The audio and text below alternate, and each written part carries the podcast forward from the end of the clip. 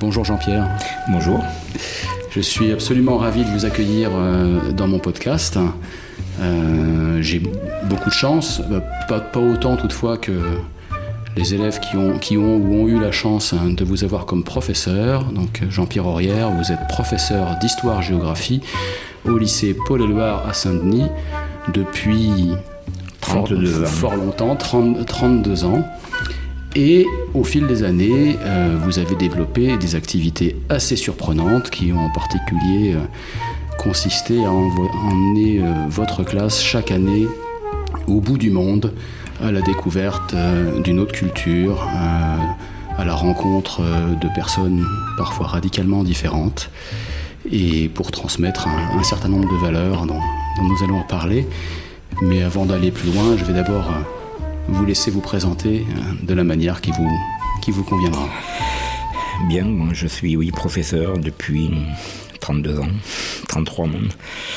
Euh, voilà, donc c'est mon métier principal, mais euh, la particularité c'est que je n'ai pas fait que ça, puisqu'en fait, brièvement, ma, biographie, je vais dire, je suis né en, Aveyron, voilà, de, de milieu modeste, hein, puisque mon père était mineur, mineur de fond, et ma mère était euh, femme au foyer, voilà. Et mes grands-parents étaient commerçants. Voilà, dans un petit village de l'Aveyron qui s'appelle Combes. Et puis je suis l'aîné donc de trois enfants. Euh, voilà, j'ai fait des études euh, d'abord à l'école communale. Et puis mes parents m'ont mis dans un pensionnat. Et donc des éc- une école euh, chrétienne, enfin catholique. Saint-Joseph et Sainte-Marie. Donc j'ai fait sept ans d'internat. Une école avec une discipline assez euh, rigoureuse. Voilà, j'ai eu mon bac. Après, j'ai fait mes études euh, Sciences Po à Toulouse, des études de droit. Et puis ensuite, j'ai commencé une thèse en sciences politiques. Et puis voilà, ça a duré, ça a duré. Mais il fallait que je vive aussi et que mes parents ne pouvaient pas me, voilà, me, financer comme ça. D'ailleurs, ils n'ont jamais pu, hein, même s'ils l'auraient voulu. Je me suis débrouillé par moi-même. Et donc là, ben, je pensais un jour que je serais prof d'université. Euh, J'imaginais déjà enseigner. C'était un peu une vocation. hein. Et le hasard a fait que bon, voilà, je ne pouvais pas attendre. Et donc j'ai passé un concours de catégorie A, un concours fonctionnaire de la fonction publique, où j'ai été reçu. Donc j'ai fait un an d'école aux instituts régionaux d'administration à Lyon. Et après, j'étais euh, parfait fonctionnaire, paraît-il. Bon, voilà. J'ai été euh, muté, enfin muté, hein.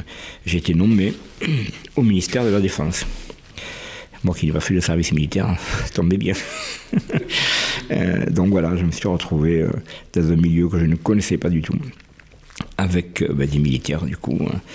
Et moi j'étais responsable d'un bureau hein, qui s'occupait de- des contrats juridiques, du matériel de l'armée de l'air. C'était des choses toutes nouvelles pour moi, pas très intéressantes j'avoue. Mais bon, voilà, il fallait que je travaille j'ai passé quatre ans là. Mais euh, voilà, il y avait cette envie qui me tenaillait d'être prof et j'avais l'impression d'être dans une noce. Et je me suis dit, bon sang, je ne vais quand même pas rester toute ma vie dans un bureau, c'est pas possible. Comment je peux, euh, comment je peux sortir de là, quoi? Et le hasard a fait qu'en. Donc, moi, je suis rentré au ministère en 86. En 89, il y a eu un décret, donc déjà, il manquait des enseignants. Donc, comment faire pour recruter des enseignants sans créer de poste? Et donc, à l'époque, c'était Lionel Jospin qui était ministre de l'Éducation, qui a trouvé un peu la martingale, c'est la tiens. Je vais déshabiller Paul pour habiller Pierre. C'est-à-dire, je vais prendre des fonctionnaires d'autres ministères qui seraient susceptibles de faire l'affaire pour être prof, et je vais les détacher. Et donc, dès que la circulaire est parue, oh là là, je me suis sauté dessus. Et donc, j'ai postulé pour être prof. Donc c'était là, hein, c'était, ça, ça ne demandait qu'à sortir. Voilà, c'est l'occasion fait le larron, ça demandait qu'à sortir, j'ai sauté dessus tout de suite. Alors, C'est ce qui, ce qui avait motivé au départ le fait de devenir fonctionnaire plutôt dans le juridique, si je comprends bien, et à la défense, c'était l'urgence euh, de gagner votre vie en fait. Voilà, c'était l'urgence de, de gagner ma vie. J'avais, j'ai commencé à travailler à 27 ans, donc euh, oui, je pouvais faire une thèse pendant 10 ans, mais pendant ce temps, euh, il fallait vivre. Donc euh, il y avait des, des contraintes matérielles qui a fait que, bon, à un moment, je- voilà, il a fallu que je, je travaille. Bon, j'ai réussi mon concours, très bien. J'étais catégorie A, mais tant mieux. Mais voilà, donc... euh, et puis ça s'est avéré être une parenthèse, puisque cette, euh, cette circulaire qui est arrivée est arrivée à, euh, un bon moment, parce qu'au bout de 4 ans, je commençais à trouver, enfin 3 ans, le temps long un petit peu. Et voilà, le problème, c'est que l'éducation me voulait bien, mais le ministère ne voulait pas me lâcher. Parce qu'évidemment, il perdait un, fonctionnaire. vous, étiez bien noté. oui, c'est ça, mais c'est-à-dire que voilà, j'avais l'impression d'être une marionnette avec quelqu'un qui tirait d'un côté, l'autre qui tirait de l'autre. Et ah. voilà, donc je voulais absolument, absolument partir. Enfin, je voulais absolument partir. Je voulais absolument être prof, quoi. Voilà, du coup, c'était ça. Et puis, euh, euh, je voulais être prof, d'une part, et je voulais être prof en banlieue. Alors bon, prof en banlieue, euh, veux dire, c'est pas des demandes extraordinaires. Hein. bon, moi j'étais bizarre, je voulais être prof en banlieue parce que j'avais l'impression que là, j'avais des choses à faire. Alors certes, j'habitais déjà en banlieue, j'habitais à Saint-Ouen. Je sais pas, j'avais envie d'enseigner là où, là où il y avait urgence, et il me semblait que là, il y avait urgence. Même si j'avais pas enseigné véritablement dans ces milieux-là, mais voilà, c'était une, idée comme ça. Alors de guerre là, bon, on m'a laissé partir. Alors au début, je me souviens, mes collègues militaires, puis mes supérieurs qui étaient des généraux, hein, m'ont dit bon, ok, il a envie d'enseigner en banlieue, on va lui donner la Légion d'honneur. À l'école, la Légion d'honneur. il n'y a que des filles, de bonne famille, généralement. Et je leur dis mais non, mais c'est pas là. je veux la banlieue, mais je veux avec le, public qui va avec, quoi. Je veux pas, voilà, je veux pas enseigner dans un pseudo euh, centre de Paris. Hein. Bon, on m'a dit, ben écoutez, allez-y. Hein. Vous allez, je me souviens de cette phrase des généraux, vous allez perdre votre talent dans la boue de la banlieue. Donc l'image de la banlieue dans les quartiers du 7e arrondissement de Paris, c'était une image un petit peu, déjà ça n'a pas changé, mais alors très dégradée. Hein. Voilà, on m'avait offert un casque, je me souviens. Un casque et, un euh, fusil FAMAS en rigolant, le jour du pot. Et voilà, c'est pour vous défendre des élèves dans l'image déjà qu'il y avait de la banlieue et qu'on me donnait de la banlieue. Moi, je n'avais pas des images particulières, puisque pour moi, c'était un lieu neutre, un lieu où j'avais des choses à faire. Et voilà comment je suis euh, sorti un petit peu de, l'éducation, de la, défense. Alors après, quand j'y réfléchis à, cette envie de, de devenir prof, elle remonte à loin en fait. Parce que moi j'ai été marqué d'abord par mon instituteur qui était vraiment l'instituteur républicain. Un petit village, classe unique. Hein. Voilà, l'instituteur qui faisait l'histoire, la géographie. Les leçons de choses, je me souviens des leçons de choses où on se baladait à la forêt, on ramassait les châtaignes, les pommes, tout ça, on disséquait tout ça. Donc ça, ça m'avait marqué. Une chose qui m'a marqué aussi, euh, c'était le, 11 novembre, chaque année, donc. C'était férié pourtant, mais l'institut nous amenait, euh, on devait ramener un bouquet. Je me souviens, chacun devait ramener un bouquet à l'instituteur. Donc on avait un potager et tout ça. Donc, les seules fleurs qu'il y avait, je me souviens, euh, à l'automne, c'était les chrysanthèmes dans le jardin. Donc j'ai toujours cette odeur de chrysanthème hein, qui pour moi évoque ce, moment du 11 novembre. Et donc euh, le 11 novembre, il y avait tout le village qui était autour du monument mort. Ça m'a beaucoup marqué ça.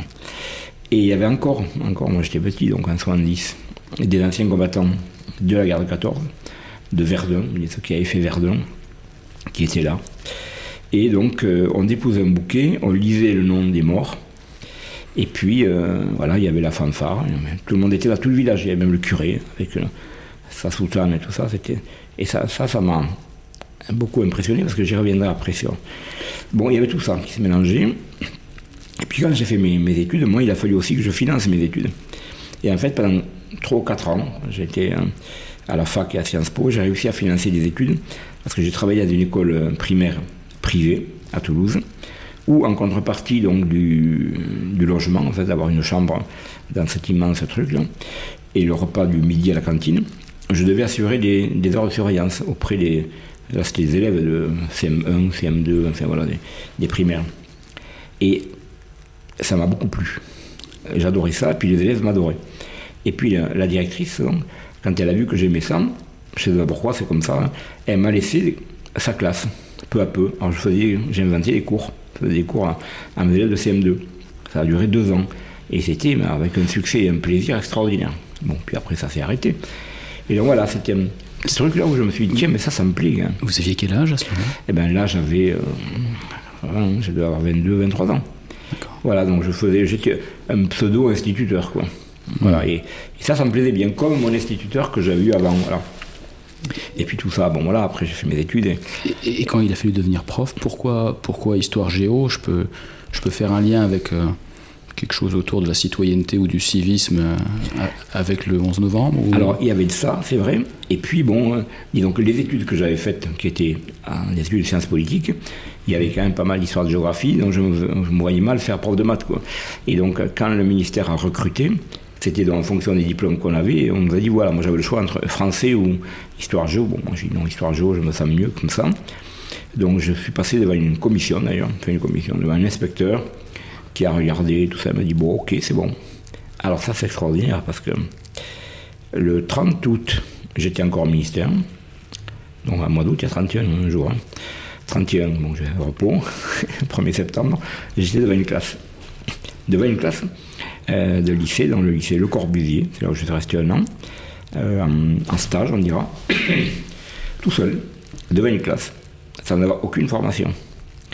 Il faut être solide quand même, parce que c'est pas, pas évident. On trouve une classe de, de gamins, on ne on connaît pas le programme, on ne connaît pas la, population, on ne sait pas comment.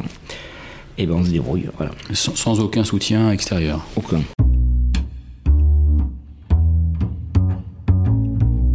Quelle a été un peu la genèse de ces projets euh, de voyage au bout du monde En fait, euh, bon, je suis devenu prof parce que j'avais envie d'enseigner, bien sûr. J'avais envie d'enseigner autrement, de, faire euh, autre chose en plus. Mais, mais quoi Je ne savais pas quoi. Je ne savais pas qu'est-ce que je pouvais faire en plus. Et en fait, c'est l'actualité qui m'a aidé. Puisqu'en 2005, il y a eu ces émeutes-là en banlieue, où moi j'ai vu de mon lycée, j'étais à l'intérieur, les élèves, mes élèves ou d'autres, hein, des jeunes du moins, de l'autre côté du, lycée, dans la rue, ben, qui jetaient des pierres, qui nous jetaient des pierres à nous, qui jetaient des cocktails motos, des voitures qui brûlaient. Et alors je me suis dit, là, il y a un problème, parce que bon, j'ai enseigné pendant 15 ans dans ce lycée, et ces gamins, ils sont en train de tout, casser, même leur école. Même leur école.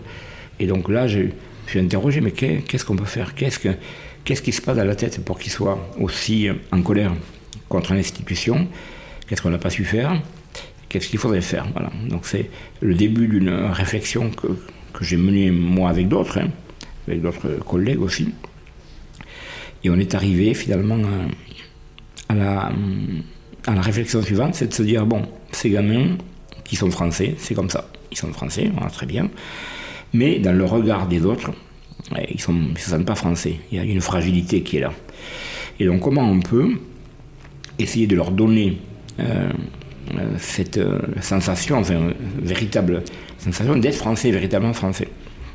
Et alors, je me suis dit, voilà, si on, les extrayait de leur milieu dans lequel ils sont, avec toutes les contraintes qui sont sur eux, et qu'on allait dans un autre pays, voir également des problèmes que ce pays a connus, comment il a réussi à les résoudre. Donc, avec une autre problématique, à l'étranger, peut-être que les élèves subiront un décentrement un petit peu, et nous avec. Et euh, on a choisi, alors évidemment, c'est beau de rêver de faire des voyages. Après, dans la réalité, hein, il faut le financer, le voyage. Et au lycée Paul éluard il y avait, certes, il y avait des voyages, mais c'était des voyages linguistiques, essentiellement. Ce n'était pas des voyages qu'on a appelé, que j'ai appelé des voyages d'études, c'est-à-dire sur un thème particulier. Donc on a cherché un petit peu, pas loin d'abord, parce que pas loin, pas cher, hein. et on a trouvé l'Irlande.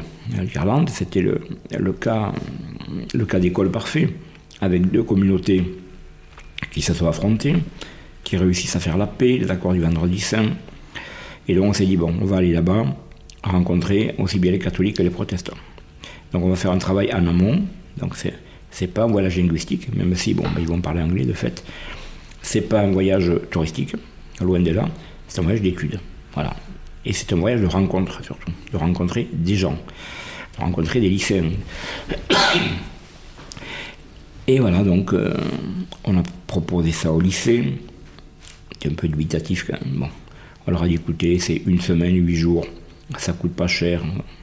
Bon, le lycée a dit bon, ok, allez, allons-y. Et donc nous sommes partis avec, euh, avec une classe. J'ai encore tous les, tous les noms et tous les visages dans la, tête. Et, la majorité de ces élèves, euh, je les vois encore. Je les vois encore. Donc deux ou trois en particulier, j'en reparlerai après. Mais... Et donc voilà, on a passé une semaine absolument extraordinaire.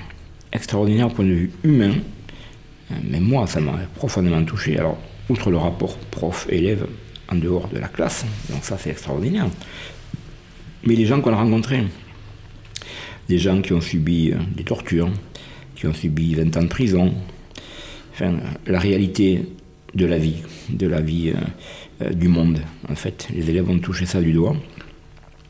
Et en fait, il y a une chose qui m'a, qui m'a beaucoup bouleversé, c'est que on a rencontré un, paramilitaire nord-irlandais qui était donc du côté anglais, qui était pro-anglais, loyaliste. Et donc son travail, c'était, il était sniper, donc c'était de tuer des, des militants de l'Iran catholique.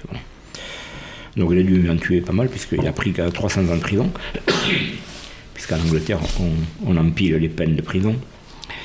Et au bout de 20 ans, euh, il a été libéré. Après les accords du vendredi saint, donc on a libéré tous les prisonniers politiques. On a rencontré cet homme. Je me souviens, il avait les genoux qui étaient cassés, puisque les traîtres, les Nord-Irlandais, leur tiraient une balle dans le genou. Il avait du mal à marcher. Il était tatoué, les bras tatoués. Donc il sortait de 20 ans de prison. Il a monté une association pour la paix, justement. D'où la rencontre. Et je me souviens, cet homme-là, on, le rencontre, il rentre dans le bus, on était à le bus, et euh, il dit ceci aux élèves. Il dit voilà, moi, euh, j'ai fait 20 ans de prison. Quand je suis rentré, donc j'étais. Ma fille avait deux ans. Quand je suis sorti, j'étais grand-père. Et ça, encore cette phrase, restera parce que là, et à mes élèves aussi, hein, je me suis dit, bon, là, on a touché quelque chose de, fort, quoi, dans la, vie des gens. Et donc, du coup, quand on est rentré, on s'est dit, ben, ben on ne peut pas s'arrêter là. Il y a tellement de, problématiques dans le monde ben, qu'il faut qu'on aille voir ailleurs. Qu'en est-il du retour, justement? Cest que cette, cette, semaine, elle a permis euh, une ouverture sur le monde, elle a permis une, mise à distance aussi, ou un décentrement, comme vous disiez, par rapport à leur propre contexte, leurs propres problématiques. Qu'avez-vous pu observer ensuite de, leur réaction ou de leur comportement après ce voyage? Quelle, est la, trace ça laisse finalement? En fait, c'est un petit peu comme une, une bombe à retardement finalement. Parce que sur le moment, alors oui, je pense qu'il y a de la maturité qui est arrivée. C'est évident, quand on a eu des rencontres comme ça, il y a de la, maturité qui arrive. Et au fur et à mesure que les années passent, il y a quelque chose qui, qui germe en eux des problèmes du monde, des problématiques du monde. Et ce voyage-là, par exemple, il a fait, ce premier voyage, il a fait naître deux vocations. J'ai un de mes élèves qui s'appelle Vladimir, qui a fait des études de sciences politiques à Paris 8, tout ça. Au bout de deux ou trois ans, il m'appelle, il m'a dit écoute, là, je suis. J'ai des fourmis à les pieds, j'ai l'impression que je suis dans une impasse, il faut que je fasse quelque chose. Et je veux apprendre l'anglais, donc il faut que je parte. Et donc il cherche, il cherche, et puis il me rappelle, il me dit écoute, j'ai pris un billet aller seulement pour un endroit où si j'ai plus envie, je ne pourrais pas revenir. Je m'en vais à Nouvelle-Zélande. Donc il est parti, neuf mois en Nouvelle-Zélande, tout seul, sans un sou. Et là, il a découvert le monde. Euh, il a été obligé de travailler dans une auberge de jeunesse pour avoir des sous, rencontrer des gens et tout ça. Là, il a, il a expérimenté le voyage. Le voyage, qui est aussi, moi je leur ai dit après aux élèves, le voyage, c'est aussi un voyage intérieur à l'intérieur de soi, de se trouver, de se trouver des, ressources quand on est tout seul et tout ça. Et puis après. excusez-moi, je vous interromps. En, dehors de la semaine en Irlande du Nord, donc pour cette édition fondatrice, euh, vos élèves, ils n'avaient jamais eu l'occasion de voyager Non, ah non mais ces élèves-là, en général, ne voyagent pas, ou alors c'est uniquement euh, la, banlieue, enfin le, le, quartier, la cité, le bled, le bled de la cité. Euh, sinon, il y a un effet tunnel, c'est-à-dire qu'il ben, n'y a rien entre. Certains ne connaissent pas la France dans ses provinces, enfin, en dehors de la, banlieue parisienne. Donc effectivement, se retrouver euh, dans un pays étranger, euh, c'était aussi une perte de repère, même si bon, l'Irlande, c'est pas le Japon non plus, hein. on est quand même en Europe.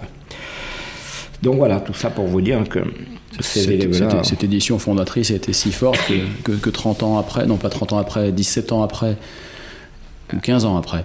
Ah oui. Vous connaissez euh, encore presque tous les noms des élèves et, que vous avez fait naître de vocation. Voilà, et je voudrais parler du deuxième parce que là c'est quand même plus spectaculaire. Il s'appelle Abdel Razak, ça vous connaîtra peut-être.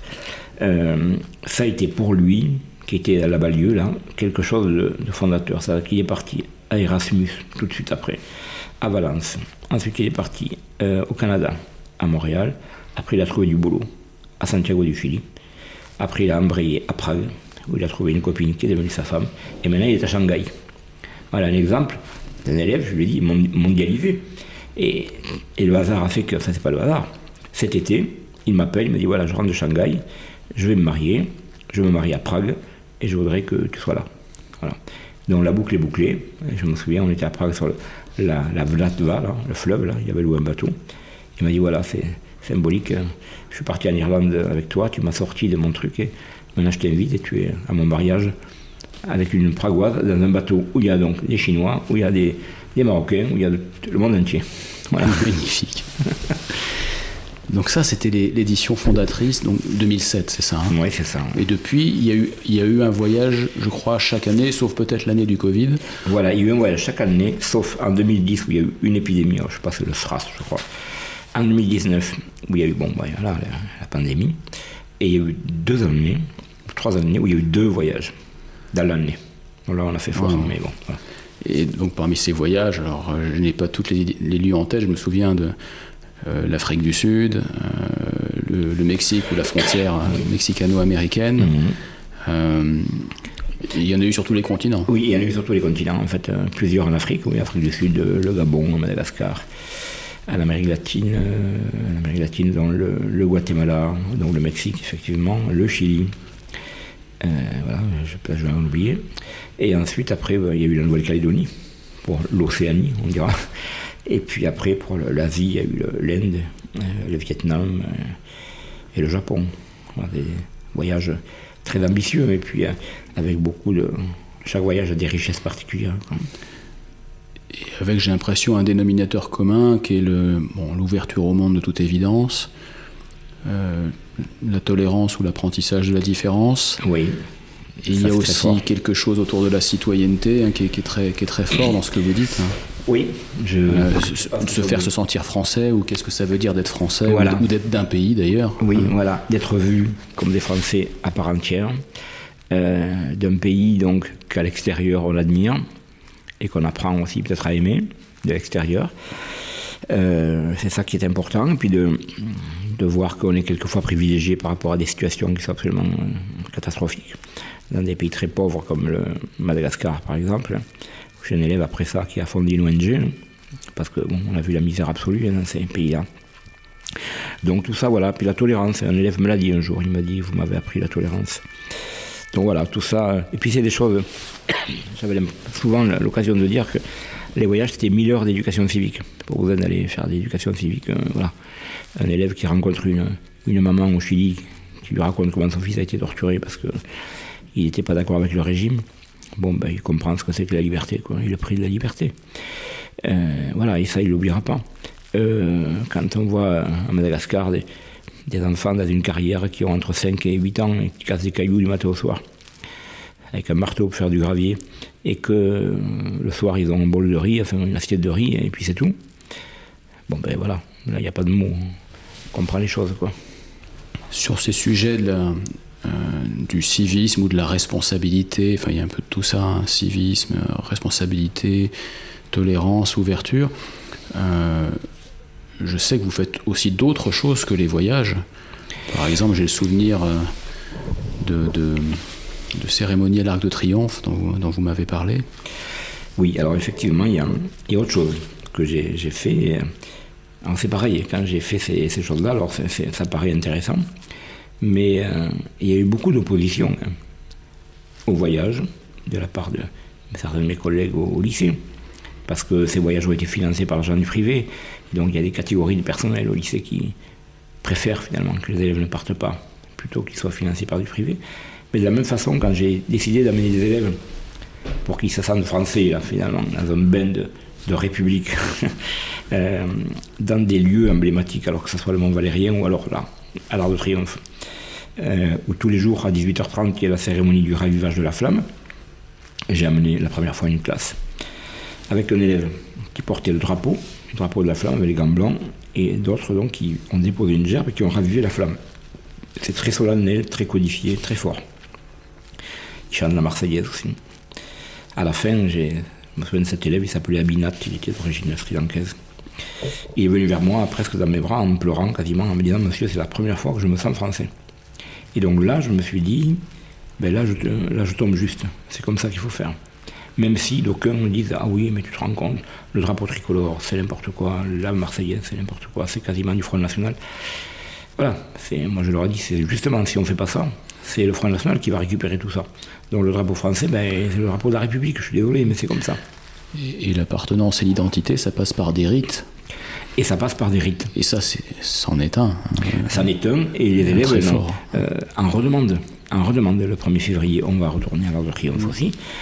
Il en redemande, on a été là, on a été au Mont-Valérien, on a été à Verdun, on a fait, plein de choses.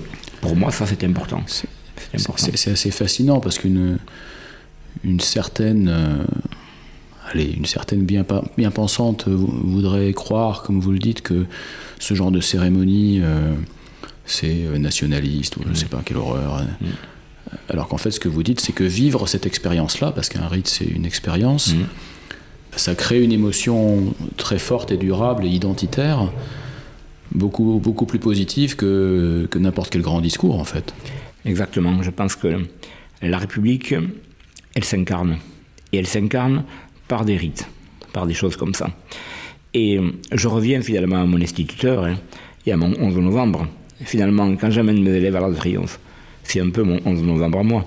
C'est-à-dire que je revis ces choses-là, euh, ils sont là avec moi, et euh, on a vécu une chose aussi très forte, à l'Arc de Triomphe aussi, c'était le 8 mai 2016. J'avais amené mes élèves, on était conviés par le président de la République à la cérémonie du 8 mai, parce que j'avais fait un travail qui s'appelait avoir, euh, avoir 20 ans à 1916. Voilà. Donc j'avais dit aux élèves, voilà, vous êtes né en 1898, 96, euh, on est en 1916, vous avez 20 ans, racontez votre vie. Et comme j'ai beaucoup d'élèves qui sont issus des anciennes colonies françaises, je dis voilà, ben, toi tu imagines que tu étais du Mali, c'était quoi le Mali à cette époque, tout ça, on avait fait tout un travail très intéressant qui avait été euh, euh, remarqué par le ministère de la Défense. Et on avait été convié par le ministère des Anciens Combattants qui nous avait reçus. Et puis donc, d'où également cette, cette invitation. Et c'était très fort parce que on était à côté d'anciens combattants de la guerre donc de 40-45, des vieux monsieur qui avaient 95 ans, qui avaient libéré Strasbourg et euh, le, le d'Hitler.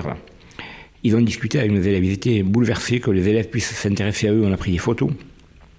Et après la cérémonie euh, autour de, de l'Arc de Triomphe, le président de la République est venu saluer la classe. Et donc, c'était très fort. Je pense que les élèves s'en souviendront toujours de ça. Et puis, pour moi, c'était important quand ces jeunes aient pu rencontrer des témoins directs de la Seconde Guerre mondiale. Parce que maintenant, il n'y en a plus. Quasiment plus. Et donc ça, j'ai encore les photos et tout ça, des gens qui étaient recouverts de décoration et qui disaient, voilà, on avait 20 ans, on était à Strasbourg. C'était en 1944. Et euh, on était beau. Quand vous, quand vous racontez toutes ces, toutes ces histoires, Jean-Pierre, j'ai l'impression que vous avez euh, euh, organisé ou monté tout cela tout seul, sans l'aide de l'institution, voire malgré l'institution. Mhm. Parce que je peux me dire, bon, d'un côté, je peux me dire, tout ça est absolument formidable et, quelle chance est-ce que quelle chance vos élèves ont eu de vous avoir comme prof. Et de l'autre, je peux aussi me demander, mais comment c'est possible que vous soyez aussi seul finalement? Enfin, En tout cas, c'est l'impression en creux que cela me donne en vous écoutant. Alors, euh, pour les voyages, j'étais un petit peu entouré, hein. je n'ai pas fait ça tout seul. En revanche, il y a eu énormément d'opposition. maintenant, c'est en train un peu de se tasser, mais bon, ça rentre un peu dans, dans l'ordinaire de faire des voyages, me semble-t-il. Mais euh, tout ce qui était euh, lié à la, à la, à la République, bon, à ces rites républicains, tout ça, ça soulevait pas mal de, de moquerie ou des choses comme ça. Mais bon, c'est comme ça. Alors, est-ce que j'ai été tenu par rapport à l'institution? Je pense que l'institution, elle s'est tenue euh, à côté. Elle ne m'a jamais désavoué, donc ça, c'est déjà pas mal, bien sûr. Elle ne vous a pas empêché Elle ne m'a jamais empêché. Mais voilà, après, euh, c'est pas que les proviseurs et tout ça, c'est après l'ensemble des, collègues en général qui, qui n'approuvaient pas vraiment ces choses-là. Bon, c'est comme ça, moi j'ai continué, Et puis, parce que moi, la seule chose qui m'importe, c'est pas tant la vie de mes pères, c'est surtout la, vie des élèves. Donc, et pour la vie des élèves, j'ai changé leur vie. Voilà. Et pour moi, c'est le plus important de, de se dire qu'ils ben, ont peut-être eu une autre trajectoire. Certains me l'ont dit, les voyages ont été fondateurs pour leur vie. Il y a même euh, un couple qui s'est formé pendant un voyage, c'était à, à, Madagascar, et depuis ils se sont mariés. Donc voilà. Alors, parmi les vecteurs d'impact ou de transformation sur vos élèves que vous avez ou que vous avez eu, il y a les voyages au bout du monde, il y a ces, événements comme ces cérémonies. Mmh. Euh, à l'Arc de Triomphe ou, au Mont Valérien, ces cérémonies civiques, on va dire. Et il y a aussi, euh, j'aimerais qu'on parle un peu des sessions de la réussite. En, quoi, en quoi cela consiste?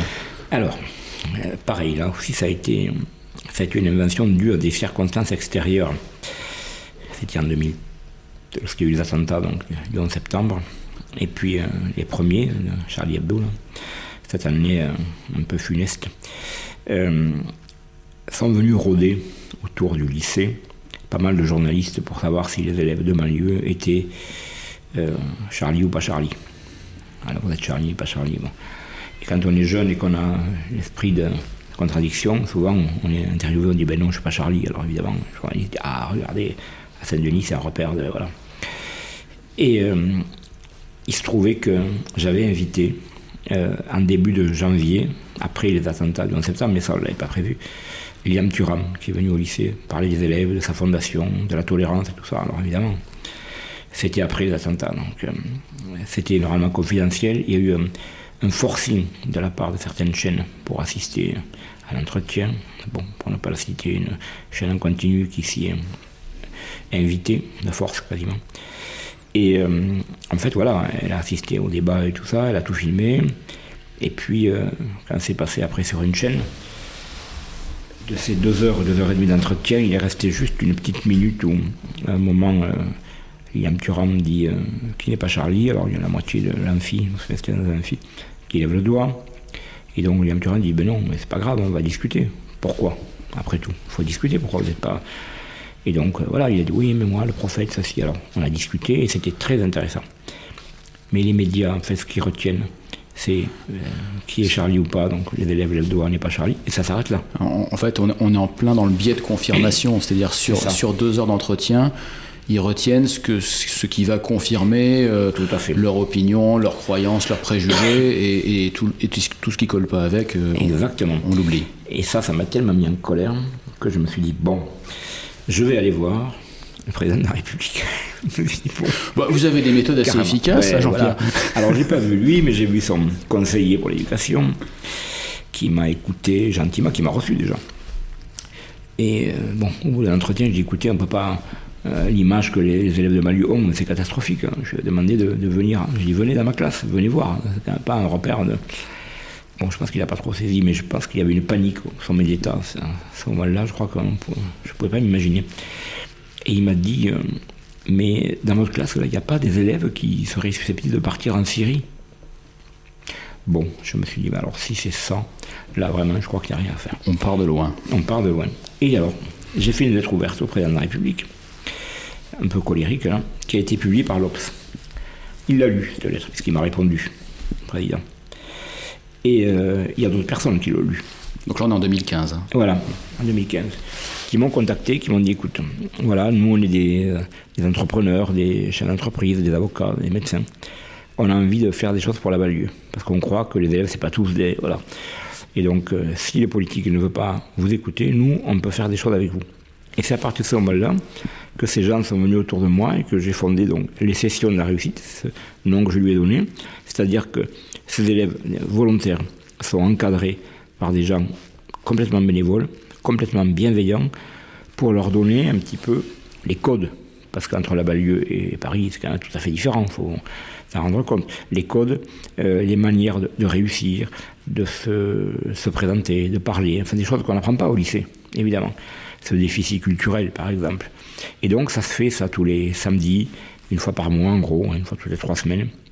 dans un lieu qui n'est pas le lycée, hein, pour bien marquer la, différence. Donc des élèves volontaires qui viennent le samedi après-midi et passent des heures de cours avec des gens que je remercie d'ailleurs parce que c'est des gens qui sont euh, bénévoles et qui viennent de loin quelquefois. Et ça se passe à Saint-Denis ou à Aubervilliers. Eux viennent de, euh, de, Meudon ou de voilà, Fontenay-aux-Roses, ailleurs, quoi. Euh, le samedi, gratuitement. Et depuis des années et des années que ça se passe comme ça, ça se passe très bien. Et voilà, je pense que j'ai donné aux élèves un peu de réseau, un peu de, de, de confiance en soi. Et ça, pour moi, j'y attache beaucoup d'importance aux sessions de la réussite. Donc c'est de l'apprentissage de code, c'est du réseau, et c'est des rencontres avec euh, des personnes qui travaillent en entreprise, qui peuvent le, voilà. Euh, leur donner peut-être quelques... Oui, les éclairer sur des métiers, par exemple, des choses comme ça, de rencontrer des avocats, parce qu'ils ont quand même pas mal de réseau, donc qu'est-ce que c'est un avocat? Je rencontre un avocat, un expert comptable, enfin voilà, plein de choses comme ça. Et puis c'est aussi une expérience humaine, parce que euh, les personnes qui sont dans ces milieux-là, qui sont généralement aisés, dans des quartiers. Donc voilà, ils rencontrent quand même des élèves dont ils pourraient avoir des idées ou des, a, priori négatifs peut-être, d'élèves de banlieue, comment ils sont et tout ça. Et généralement, c'est toujours une rencontre très riche. C'est un apprentissage réciproque. C'est un apprentissage réciproque. Ils sont adorables, ils sont gentils, voilà. Et puis bon, on fait un goûter ensemble, on fait une pause dans l'après-midi, on fait un goûter, on échange. Et voilà, donc c'est c'est un plus que j'essaie de leur donner euh, gratuitement, quoi. On en revient toujours au fait, c'est l'ignorance qui crée la peur. Hein. Exactement, c'est l'ignorance qui crée la peur. Et voilà, et, même les élèves au début, ils ne voulaient pas venir. Voilà, monsieur, c'est où cet endroit, tout ça, je ne sais pas s'il faut venir. Viens, je dis viens, viens, viens, sors de, va au-delà de toi, sors de toi-même, euh, découvre des gens, même si ça te met en position où tu, sais pas, tu es un peu perdu, tu, les locaux, on t'a jamais vu ça. Et après, ben voilà, c'était l'apprentissage de, l'altérité aussi, de rencontrer des gens différents. C'est ça qui est important parce que souvent, eux, ils vivent en circuit fermé. Et donc, si on n'ouvre pas un peu la porte, ne serait-ce que bon, les sessions de la réussite, alors si on l'ouvre en grand, après il va au bout du monde, mais ça procède du même état d'esprit. Essayer de leur donner une autre vision donc de la. Voilà. Alors, euh, surtout pour ça, par exemple, j'en profite parce que je suis au micro, là, alors du coup, je veux le dire, mais euh, s'il y a des gens qui m'écoutent et qui ont envie de, d'aider l'association, au moins pour les sessions de la réussite. Voilà, les bonnes volontés et puis des petits sous, c'est sympathique. Alors j'allais vous poser la question, Jean-Pierre. Ce sont des, des volontaires individuels ou bien est-ce que vous avez des partenariats avec des entreprises? Non, c'est des, des, volontaires individuels qui sont venus un peu coopter un tel, un tel, un tel, puis un tel. Et voilà, donc c'est comme ça que, que ça se fait, quoi. Très bien.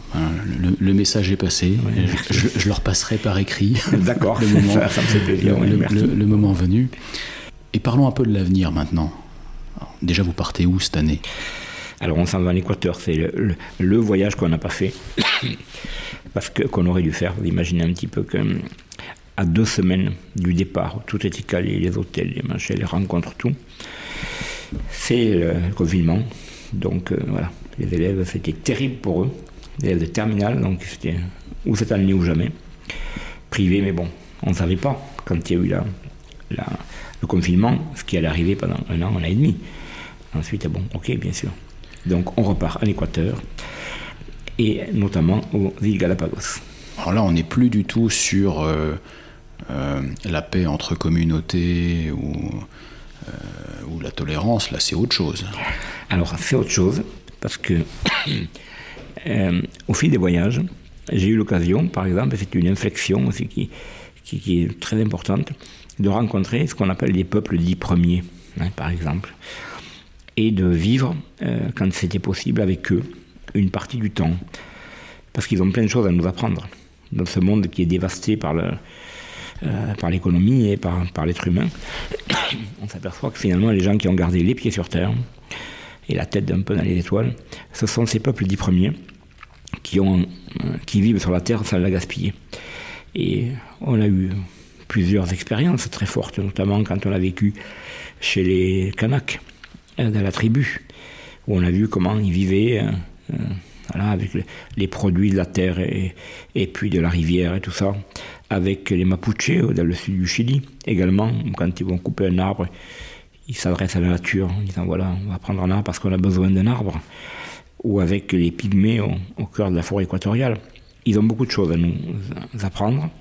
Et donc, euh, il y a eu une inflexion, effectivement, dès que je peux, dès qu'on peut le faire. Eh bien, on passe du moment chez ces peuples premiers et on, on essaie de s'enlever toutes ces habitudes et garder l'essentiel. Donc, et ça, les élèves, évidemment, c'est décoiffant cette histoire.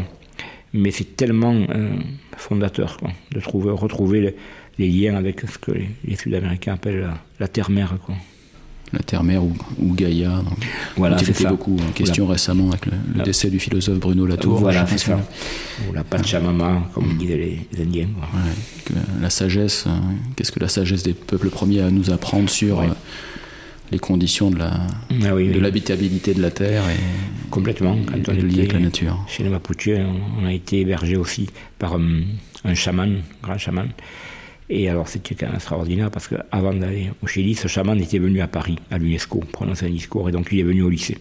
Alors je sais pas, le choc culturel de voir un chaman venir au lycée, voilà, déjà, quand il est sorti de la voiture, il m'a dit Est-ce que je peux traverser la cour pieds nus? C'était en février, quand il faisait froid, parce que je veux toucher la terre et tout. Je me suis dit Oula, traverser la cour pieds nus avec les élèves, on se demandait Qu'est-ce qui se passe Je lui dit Mais non, c'est goudronné, là, la terre, c'est pas possible. Et donc, on était dans ma classe, et il nous a fait mettre en rond, il s'habillait avec les plumes du condor, tout ça. Il fait des prières et tout, et puis là, il a, je sais pas, béni ou consacré un verre d'eau, après il l'a bu, après il nous a postillonné dessus, tout ça c'était quand même là quelque chose de très différent. Heureusement que l'inspecteur passait pas ce jour-là. Hein. Oui, parce que là, il se demanderait, mais ce profil complètement marteau. Mais voilà, il y a un de mes, scènes que je remercierai jamais assez, qui s'appelle Olivier Pelin, qui me disait Ce qui me plaît chez vous, c'est que vous faites des choses complètement dingues. Et donc, euh, voilà, c'est ça qui est extraordinaire. Et donc, oui, je sors de l'ordinaire, c'est sûr. Hein. Mais voilà, c'est quand on fait des choses un peu extraordinaires que ben, on peut atteindre les gens aussi. Voilà. Vous le savez, Jean-Pierre, le, thème de mon podcast, c'est la, euh, les conditions d'une, vie, d'une vie plus libre. Comment, comment faire en sorte d'avoir une, une vie, notamment une vie professionnelle plus, plus accomplie et plus authentique. Chez vous, il y a eu euh, déjà plusieurs euh, bifurcations fondatrices. Mmh, voilà, passer du ministère de la Défense à prof. ensuite, passer de prof à prof vraiment pas comme les autres, avec ses, ses, voyages au bout du monde, puis les sessions de mes réussites, etc. Et là maintenant, je, vais, poser une question, euh, une question toujours sensible. voilà, vous avez dit que vous aviez 63 ans. Tout à l'heure, avant que j'appuie sur le bouton on du micro, vous avez prononcé le mot de retraite. Comment est-ce que vous voyez votre propre avenir quelle vision vous avez Qu'est-ce que vous avez déjà prévu d'en faire? Alors prévu. Hein c'est pas encore, mais bon, ça, s'approche. ça s'approche. Ça dire dangereusement. Donc ça s'approche, c'est comme ça. Donc, si je suis en bonne santé, si ceci ou si cela, et bon, les voyages continuent, normalement, je prendrai ma retraite euh, au bout de mes 67 ans. Dès que j'aurai 67 ans, on me dira de, partir. Bon, voilà, ça fait 4 ans encore. Donc, qu'est-ce que je vais faire? Cette question-là, me l'a posée déjà euh, un de mes prédécesseurs à Polyluar, qui est l'animateur de radio Jean Lebrun, France Culture et France Inter, qui j'ai déjeuné avec lui il y a quelques semaines. En fait, il m'a connu parce que le hasard a fait aussi que je suis devenu aussi un personnage de roman. J'ai un de mes amis qui est sociologue, Fabien Truon, qui a écrit beaucoup de livres sur la jeunesse dit de banlieue et qui a participé avec moi à deux voyages, au Vietnam et puis euh, en Nouvelle-Calédonie. Et la contrepartie, c'est qu'il m'avait promis un livre de sociologie. Le confinement est passé là-dessus, bon, il ne savait pas trop. Et puis il a fait un récit qui s'appelle La taille des arbres, dont je suis le personnage principal. C'est comme ça. Je suis devenu un personnage de papier sous le nom de Pierrot. Et Jean Lebrun a lu ce livre. Et il m'a dit, oh là là, il faut absolument que je vois sa prof. C'est vraiment extraordinaire. Donc je rencontre Jean Lebrun et il me pose la même question. Il me dit, qu'est-ce que vous allez faire après? Est-ce que vous ne redoutez pas la retraite judiciaire? Je la redoute, bien sûr, un peu. Et euh, il m'a donné une idée, il m'a dit, tiens, mais et si vous écriviez aussi l'histoire de votre lycée, Paul Éluard, parce que c'est une sacrée histoire et tout ça. Bon. Je lui ai dit, tiens, pourquoi pas? Pourquoi pas rencontrer les anciens élèves, essayer d'écrire ça? Alors, c'est une piste, c'est une piste. Mais j'ai envie d'enseigner encore, alors euh, il y aura d'autres formes d'enseignement, ou au moins de passage de témoins Parce que Fabien Truot, le sociologue, lorsqu'il m'a il m'a beaucoup euh, regardé, enseigné, il m'a filmé, il y a des gens qui m'ont filmé, tout ça. Et qui m'a dit, bon, tu es un prof, c'est sûr, mais tu es surtout un passeur. Un passeur d'expérience, un passeur de vie. Alors, je pense que ça, c'est pas un métier, passeur.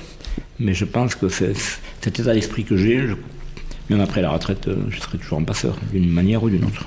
C'est une vocation. Ça, peut prendre différentes formes. C'est une vocation, c'est ça. Et la vocation, il n'y a, pas de, a pas de délai temporel.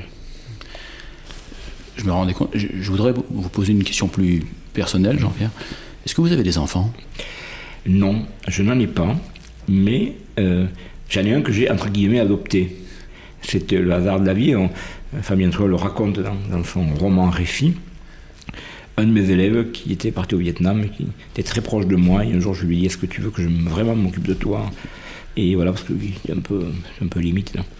Et en accord avec ses parents, voilà, il passait trois jours chez ses parents, trois jours chez moi, et, voilà, et donc euh, c'est devenu quelqu'un qui, m'est proche d'une certaine façon, et qui est un peu comme mon fils d'ailleurs, je lui ai dit d'ailleurs, il le sait. Et puis bon, d'une certaine façon aussi, tous les élèves qui sont passés hein, avec moi, c'est un peu comme des enfants de substitution aussi. Voilà. Merci beaucoup Jean-Pierre. Merci. Si vous avez aimé cet épisode, notez ce podcast sur votre plateforme d'écoute, Apple Podcast, Spotify, Deezer ou autre, et commentez-le, en particulier si vous utilisez Apple Podcast. Cela nous aidera en effet à progresser en termes d'audience. N'hésitez pas non plus à me faire part de vos commentaires ou à me suggérer de nouveaux invités en me contactant par email ou bien via LinkedIn. À très bientôt